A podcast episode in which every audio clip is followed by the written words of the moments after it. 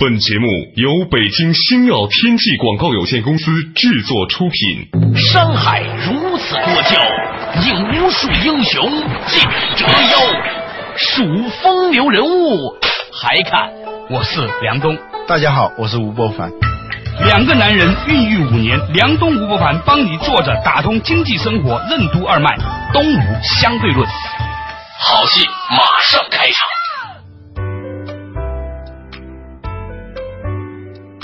坐着打通经济生活任督二脉，大家好，欢迎收听东吴相对论，我是梁东，对面的依然是二十一世纪商业评论主编吴伯凡，伯凡你好，大家好。我觉得我很吃亏啊，经常讲你是吴伯凡，这梁东的名字不够响亮。前两天呢，我带着全公司的跟我们正安医馆的同事啊，去平谷摘樱桃，正好呢碰到了平谷电视台一个摄像队，看着我吧在指挥大家，好像这人挺能说，然后呢就说要采访我一下，当时我戴着墨镜。采采访前做培训，你知道吧？就说你不用紧张哦，嗯，待会儿你就说这个樱桃特甜特好就行了。嗯，然后我们问你点什么，你就随便说。我还很高尚，讲了很多什么生命啊、樱桃啊，反正估计在平谷电视台未必能播出的很深刻的，只有在东吴相对论里面会讲的东西。结果末了那个人告诉我说：“哇，你的声音好像东吴相对论里面那个吴伯凡。”瞬间石化。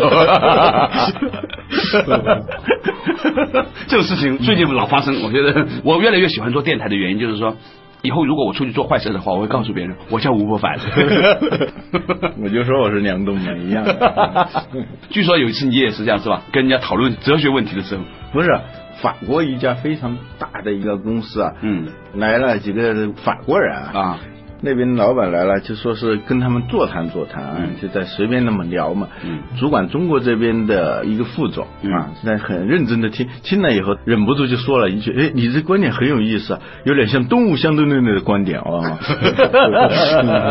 我在加拿大的时候碰见一哥们儿，我们在加拿大吃饭的时候，席间他说：“你知道吗？在中国国内有一档电台节目，我们在网上听很好，叫《东吴相对论》，你听说过吗？”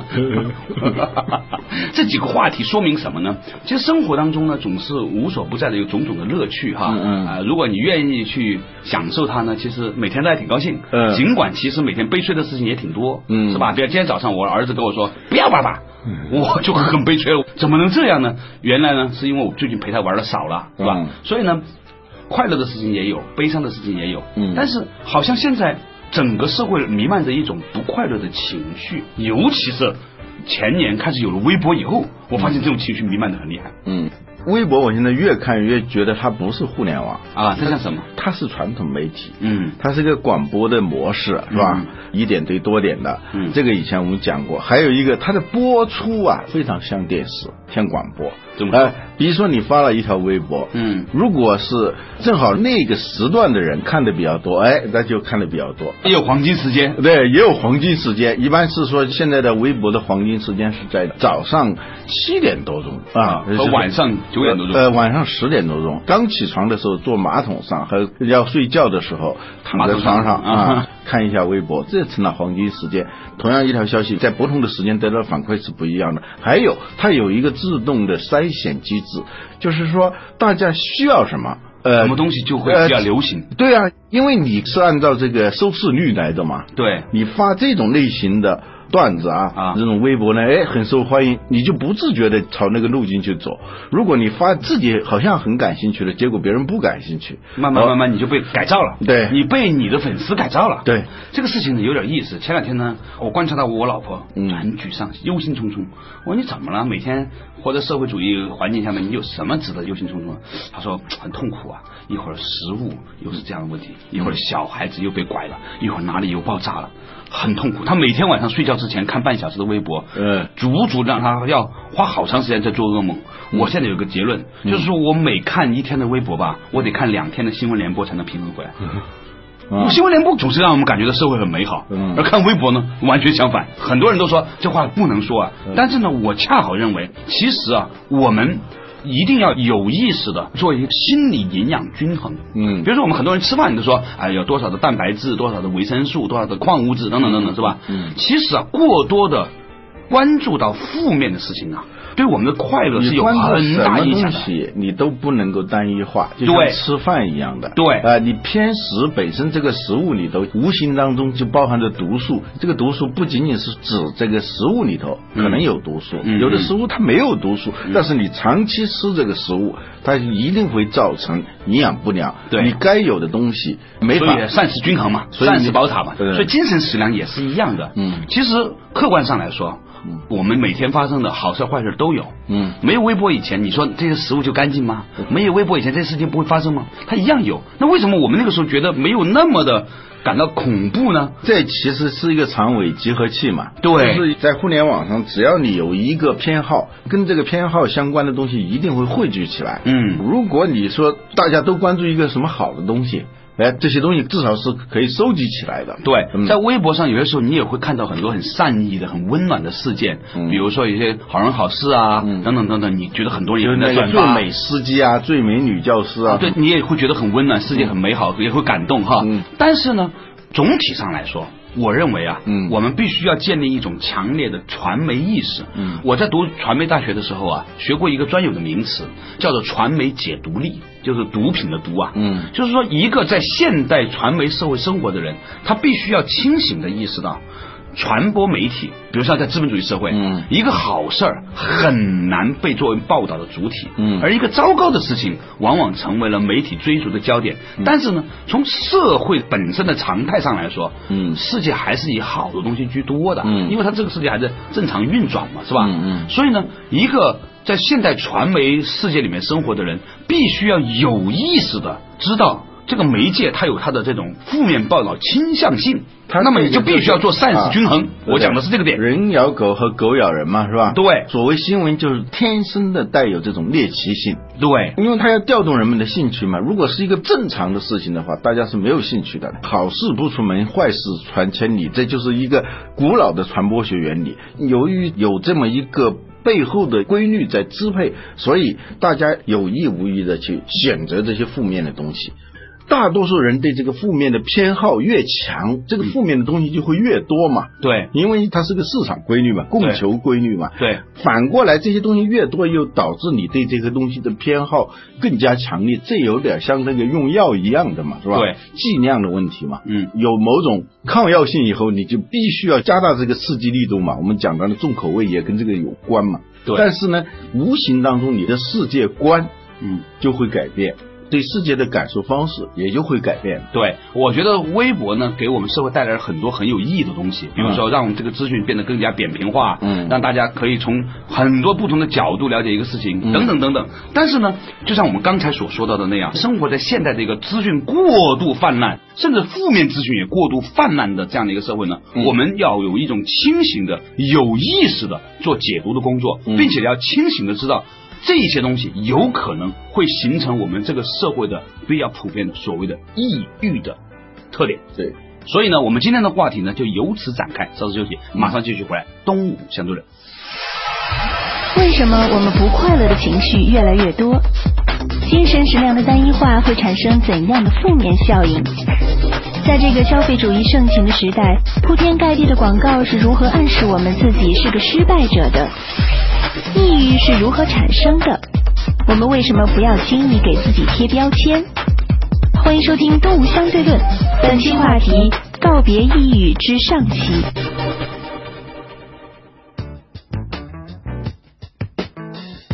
作者打通经济生活任督二脉，大家好，欢迎收听《东吴相对论》，我是梁东，冬天的冬，对面依然是二十一世纪商业评论主编吴伯凡，大家好。刚才呢，我们讲了一个话题啊，不开心、不快乐，变成了一个很多人的口头禅。嗯，有一次我去南京听一个演讲，有个香港的马家辉博士啊，嗯，他讲过一个很有趣的事情。他说啊，以前 TVB 港产剧里面，嗯，最常出现的一句台词呢是：“你饿不饿？我煮个面给你吃喽。”嗯，然后排名第二的就是做人最重要开心。嗯，但是呢，他们经过社会统计发现呢，最近几年哦，嗯，TVB 港产剧里面最多出现的一句台词是“我好不开心啊，我好不开心啊。”嗯，然后他就觉得很有意思，这是为什么呢？马家辉博士他们对这个事情的解读呢很有趣，我跟大家分享一下。他说呢，他们分析的其中的一个原因，嗯，跟消费主义有关。嗯，比如说。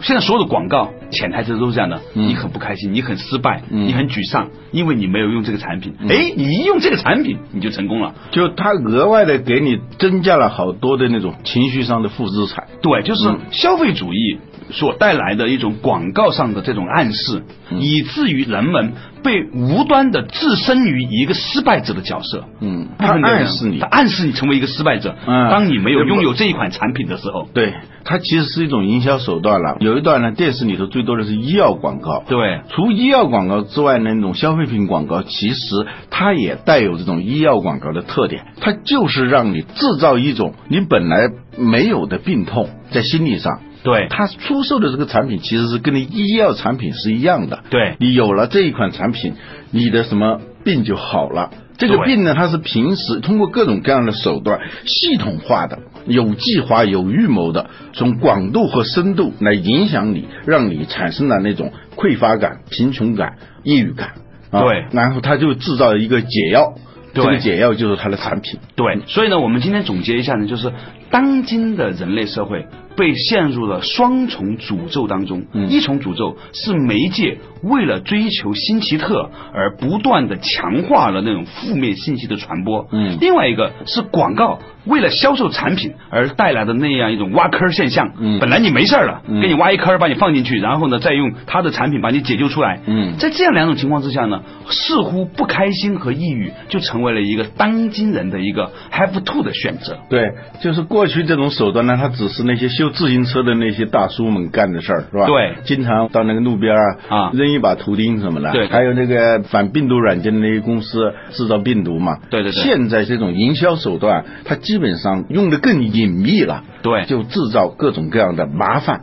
各种各样的心理上的这种匮乏感和病痛感。对，所以呢，在说到这个地方的时候呢，有一本书就应运而生。我突然发现呢，在吴伯凡的包里面呢，居然揣着一本《我的抑郁症》，王安忆翻译，崔永元作序推荐啊。伯凡，你为什么会选择到这样的一本书呢？嗯，这不知道谁给我寄的，我不知道什么意思啊。或者是希望你的电台节目里面讲讲这本书。现在很多人都发现呢，在《东吴相对论》里面呢提到的书啊，销量很大。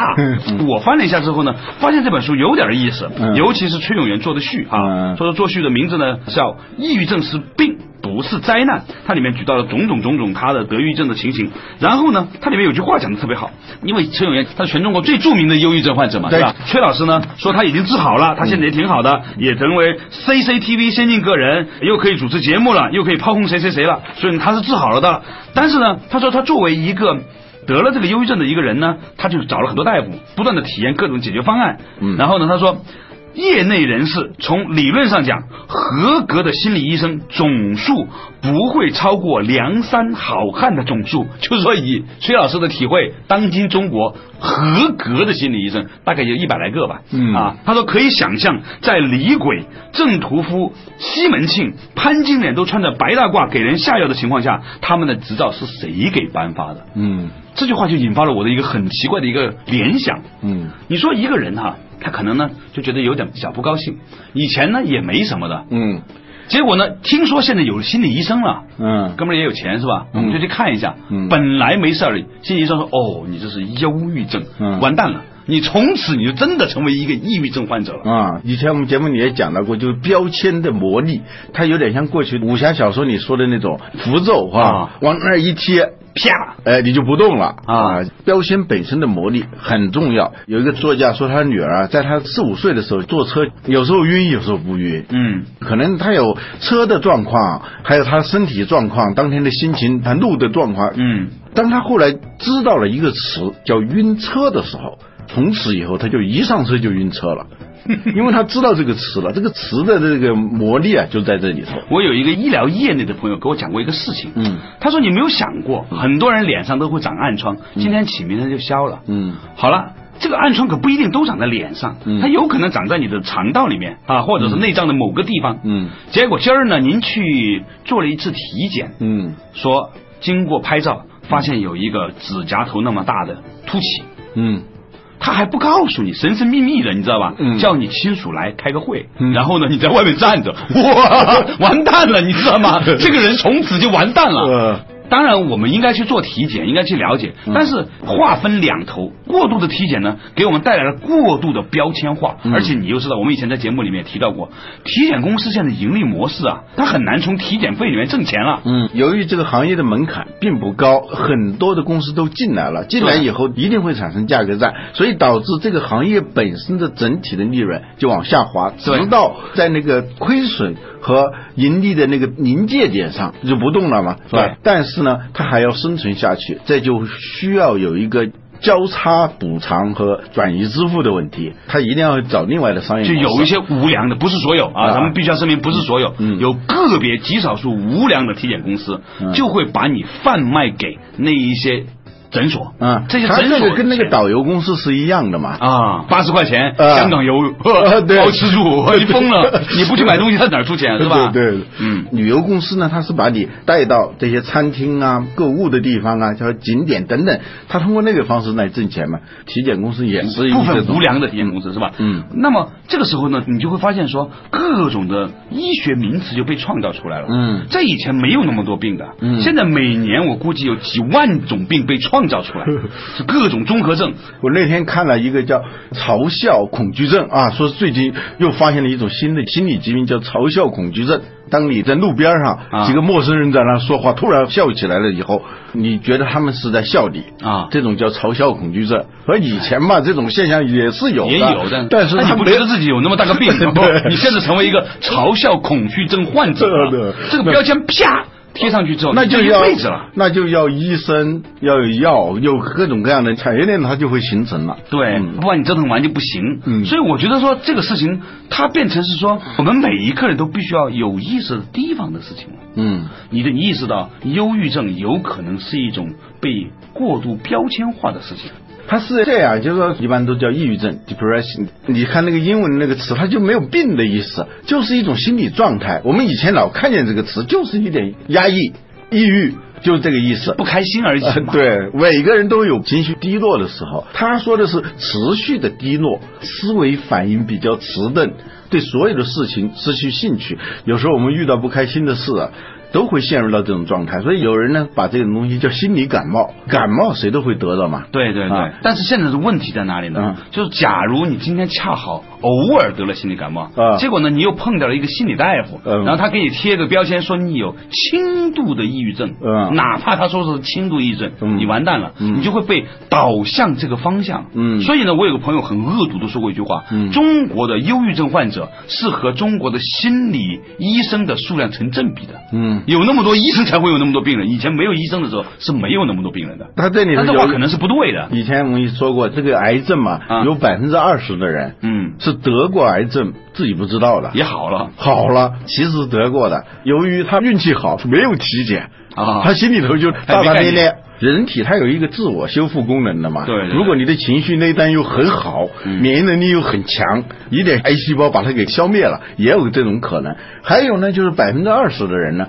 不是癌症。啊，但是呢，就是肚子长了一颗暗疮，呃，有时候是误诊，有时候是自我怀疑，嗯怀疑自己得癌症了。呃，百分之二十的人呢是没有癌症，而最后转化成癌症的。还有一个 是也没有转换，就自己已经把自己吓死了。嗯嗯。所以呢，我们今天的话题呢，就是说，当忧郁症变成一某种的标签的时候，我们需要警惕。好，稍事休息，马上继续回来。东吴相对论。抑郁症为什么会成为仅次于冠心病的全球第二大疾病？晒太阳有助于减少抑郁吗？为什么我们对一个人是否优秀的评价指标越来越单一化？我们应该如何化乏味为有趣，寻找内在的快乐？欢迎继续收听《东吴相对论》，本期话题：告别抑郁之上期。作者打通经济生活任督二脉，大家好，欢迎收听东吴相对论。对面的依然是二十一世纪商业评论主编吴伯凡。我们今天讲到的话题啊，是指那些被标签化的抑郁症。嗯啊，我们发现没有？现在我们周围啊，听说谁得抑郁症，谁得抑郁症越来越多了。对，而且呢，发展到说他跑去吃药。我听了一些业内的朋友说啊，有些抑郁症的药你不能常吃，吃完之后呢，你真的会跳楼的。我以前从来没有听说过谁谁谁会跳楼。最近啊，我真的听说以前呢，我们凤凰的一个同事，一个家属，挺正常的，晚上看电视什么什么的，突然就从楼上跳下去了。嗯。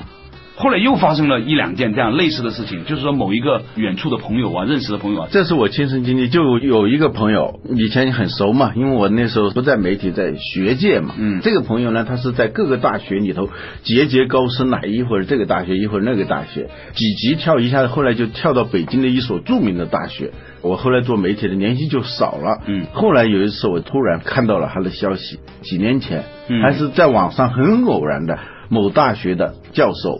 跳楼自杀，我一看是他。什么样的力量能够让人这样哈？嗯，你怎么看这个事情？自杀的人古代就有啊，这不是一个什么现在才有的现象。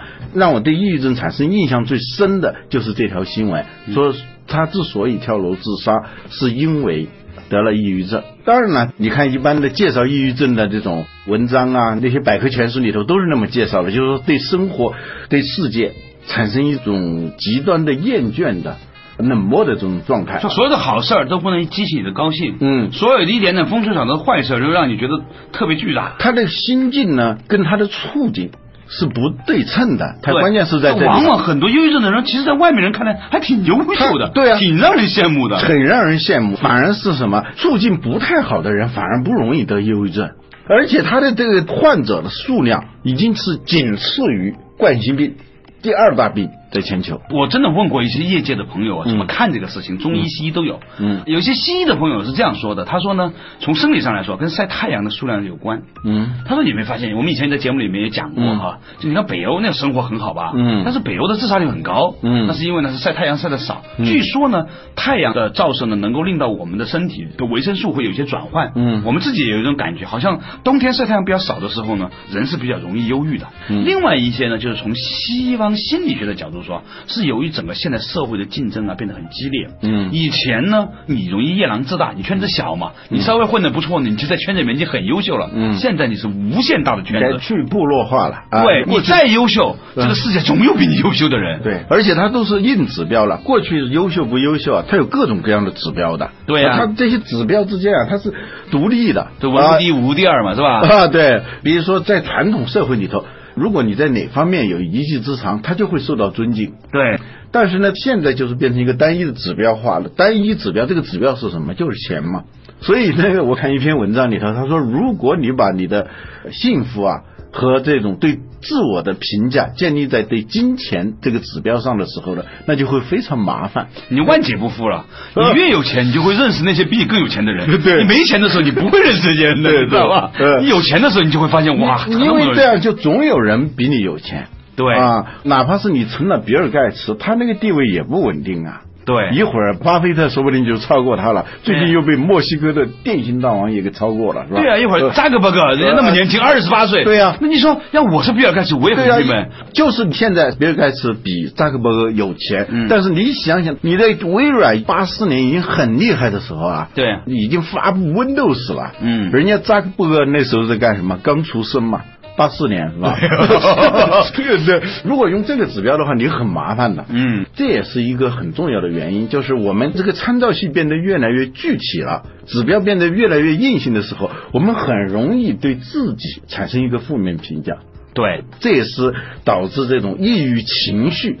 产生的一个很重要的原因，又加上这个抑郁症作为一种标签标签，已经成为一种疾病名称的时候，那你一旦是陷入这种状态的时候，尽管你不愿意对别人承认，但你马上在心里告诉自己，我得抑郁症了。这个很可怕。当你有这个意识的时候，嗯，它就像那个《盗梦空间》里面的一个种子一样，嗯，它一进去，它就会自己长，嗯，长到有一天你会忽然发现你被这个东西控制了。对，也就是说，像那个电脑里的病毒一样嘛，它是可以自我繁殖的嘛。嗯，刚开始只是一个小的程序，进到你电脑以后，它就会产生互动嘛。对，你的电脑运行的过程。也是他不断的完善的过程，对，这就比较可怕了。就刚开始，每个人都可能陷入到的这种不开心、不开心 啊，郁郁寡欢。过去那甚至是一种很很优美的状况。对啊，过去那种忧郁青年嘛，不是还挺高级？对呀，忧郁它是一种高尚的品格，不一定高尚，但起码是很高雅的。我觉得以前做忧郁青年的时候吧，你对女青年还有点吸引力。对啊，有的女青年由于这种忧郁气质，也会产生一种魅力嘛。对，以前。前有一个这样对，以前有一篇文章我印象很深的嘛，介绍某某美女作家，题目叫《忧郁使她更美丽》。我估计现在就不会不会使用这样一个标题了，这个很敏感了。对对对，就是以前的时候没事吧，为赋新词还强说愁，对吧？啊，我们中学的时候其实没什么忧郁的，还装的好像有点心事儿一样。嗯嗯。然后呢，引发女青年对你的关怀。嗯，这个那个过去的那个文人的，就当然鲁迅讽刺的了，说过去文人的那种装腔作势啊，叫吟一句诗吐半口血，有书童扶着去看秋海棠去，那是一种境界啊。就是忧郁气质，过去是认为起码不差的啊。对，但现在呢，偏高级的一种感觉。对，现在呢，现在是一种病了，很可怕了。我个人发现呢。其实，之所以很多现代人忧郁啊，跟其中有一个很重要的东西有关。嗯，这个东西是什么呢？嗯，就是大部分现代人啊，缺乏了一种和自己玩的能力。对，你发现没有？现在你要玩一个什么东西，你打球你就找人跟你打吧，打麻将就跟人打吧，啊，聊天找别人聊吧。嗯，但是以前中国古代的知识分子啊，他有很多跟自己玩的艺术。嗯，玩的很高兴，比如说打坐、禅定，嗯，玩香。嗯，弹个古琴，嗯，然后呢，自己给自己把脉。我现在学了中医之后吧，我其中的一个乐趣就是每天啊，嗯，左手摁右手，就跟周伯通一样，嗯，感觉自己寸关尺有什么问题，心肝肾肺脾门，然后呢就觉得无限乐趣，你知道吗？在传统社会里头呢，它是一个相对封闭的社会，对，就很容易引导人从外。向内走，就像周伯通那样的嘛。对。啊，你想在这个地方没办法了，没人跟他玩的时候，他自己玩，自己玩还玩的成个老顽童嘛，是吧？对对对对，他越玩越高兴。对，老顽童的意思肯定就不是忧郁症嘛。对对对，你说以前还有围棋这个事情，很多人是没有对手的，就自己跟自己下棋。对，坐在那儿打棋谱，嗯，自己心里面有一个棋谱，嗯，我先下黑子儿，然后下白子儿，嗯，一晚上嗨到飞起。我们说过，就是说现代社会的人的注意力变成一种被动注意力嘛，嗯，你要注意一个东西。都是因为那个东西刺激你去注意它嘛。我们的注意力呢，不是主动注意力，主动注意力是你要主动的去接近一个东西，对，去凝视它，用你的目光，用你的感触去激活它，让它活起来，跟你一起玩，哪怕是一个很静态的东西啊。比如说古代人玩个石头是吧？对啊，丰子恺说的什么门前小溪水，我坐五湖观了。他们家门前有一条小溪水啊，对，他仔仔细细的那样看，从某个角度看的话。他看的是五湖啊，那种感觉嘛。啊，哦，在《浮生六记》里头有一个，我当时觉得有点无聊的，现在想起来，我觉得也是一种境界。过去有蚊帐嘛，啊，那个蚊帐里头进来一只蚊子的时候，他手里头拿着蚊香。啊。这样就去熏那个蚊子就好玩嘛啊！然后发现那个蚊子那样飞的时候啊，有点像那个鹤啊，他自己想到了是那个仙鹤在飞，而且是那个烟在熏嘛啊，在在云里头啊，那个仙鹤在那个云里头穿来穿去。哇，意淫是人类最高尚的品格，但是却被我们遗弃了，好可惜呀！啊，这个话题很有趣，我觉得我们以后呢还可以继续再深聊一集。感谢大家收听今天的东吴相对论，下一期同一时间我们再见。